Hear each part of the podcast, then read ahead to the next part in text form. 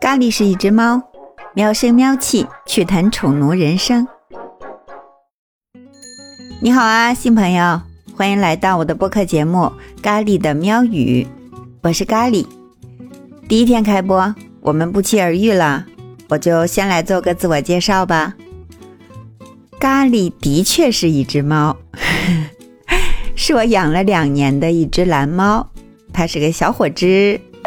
对，没错，我就是一枚名副其实的猫奴，就连做节目我都想着用我家主子的名字，是不是？哎，特别奴性。同时呢，我还是一个捡屎官，我家有一只十二岁高龄的柯基大叔撒哈，他在我的朋友圈里人称大哥。这两个家伙构成了我感情世界的半壁江山。虽不至于到了言必提及的程度，但是我周围的朋友，如果很久时间不见，打个电话，基本第一句都是：“哎，大哥还好吧？”要不就是“咖喱怎么样？”啊，要不或者就说：“哎，他俩还好吧？”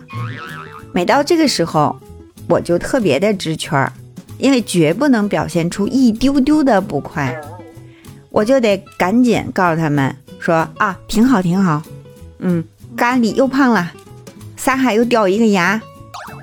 我要是不这样交代几句，我朋友都不能好好跟我说话，就正事儿也不能聊，先得把这事儿说明白。所以我也就习惯了。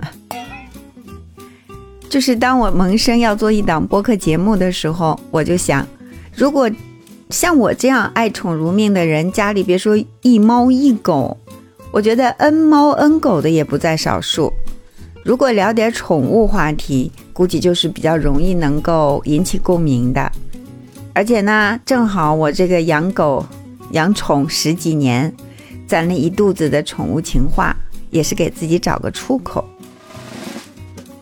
作为一个资深的爱宠人士，这十二年来跟我家撒哈，我们也算经历了不少事情啊，太多太多了。后来呢，我又被迫吸了猫。嗯，给我最大的体会就是，无论是猫主子还是狗主子，我们互为宠爱的关系，真的是这样的，互为宠爱的关系。他们给我带来的爱与感动的价值，根本不是我给他们的那一个窝、一碗狗粮或者一碗猫粮所能比价的。所以在这个节目里，我想跟大家聊的话题实在是太多了，我们可以交流宠物养育的经验，哈。比如他们发情了，该不该让他们谈一场轰轰烈烈的恋爱呢？或者是，呃，如果遇上不允许宠物出入的地方，我们该怎么办？是在那跟商家怄气呢，还是我们能够更文明的养宠，让更多的人、更多的公共空间能够接纳宠物？其实归根结底，我最想跟大家聊的就是人和宠物的关系。你看，我们生活中看到这些个养宠物的人，宠物主人们，基本画像就是四个字：男女老少，涵盖一切，对不对？特别是男性，他本来就自带吸猫体质，别看平时又懒又邋遢，只要把主子请回家，就秒变勤快人儿，铲屎铲的可欢了；要不就是又懒又宅的那种，只要让他养了狗，一天两趟出去遛。顶严寒冒酷暑，绝对是雷打不动。我就是特别的好奇，这背后到底是什么原因，对吧？宠物的魔力怎么就这么大？咖喱是一只猫，咖喱也是我。咖喱希望自己像夏目漱石笔下的那只猫一样，可以用独特的视角观察世界。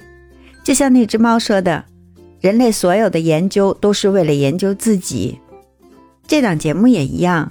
虽然喵声喵气的，但最后聊的还是宠奴我们自己的人生，对吧？咖喱的喵语呢，每周二、四、六傍晚更新。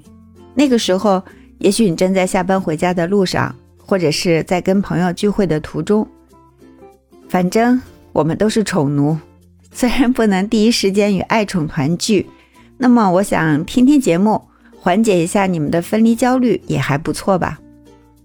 而且，不管你的爱宠是乖巧还是废柴，如果你正在被它的拆家本领震怒抓狂，咖喱刚刚好可以帮你换个视角，顺顺气，你就会更爱他。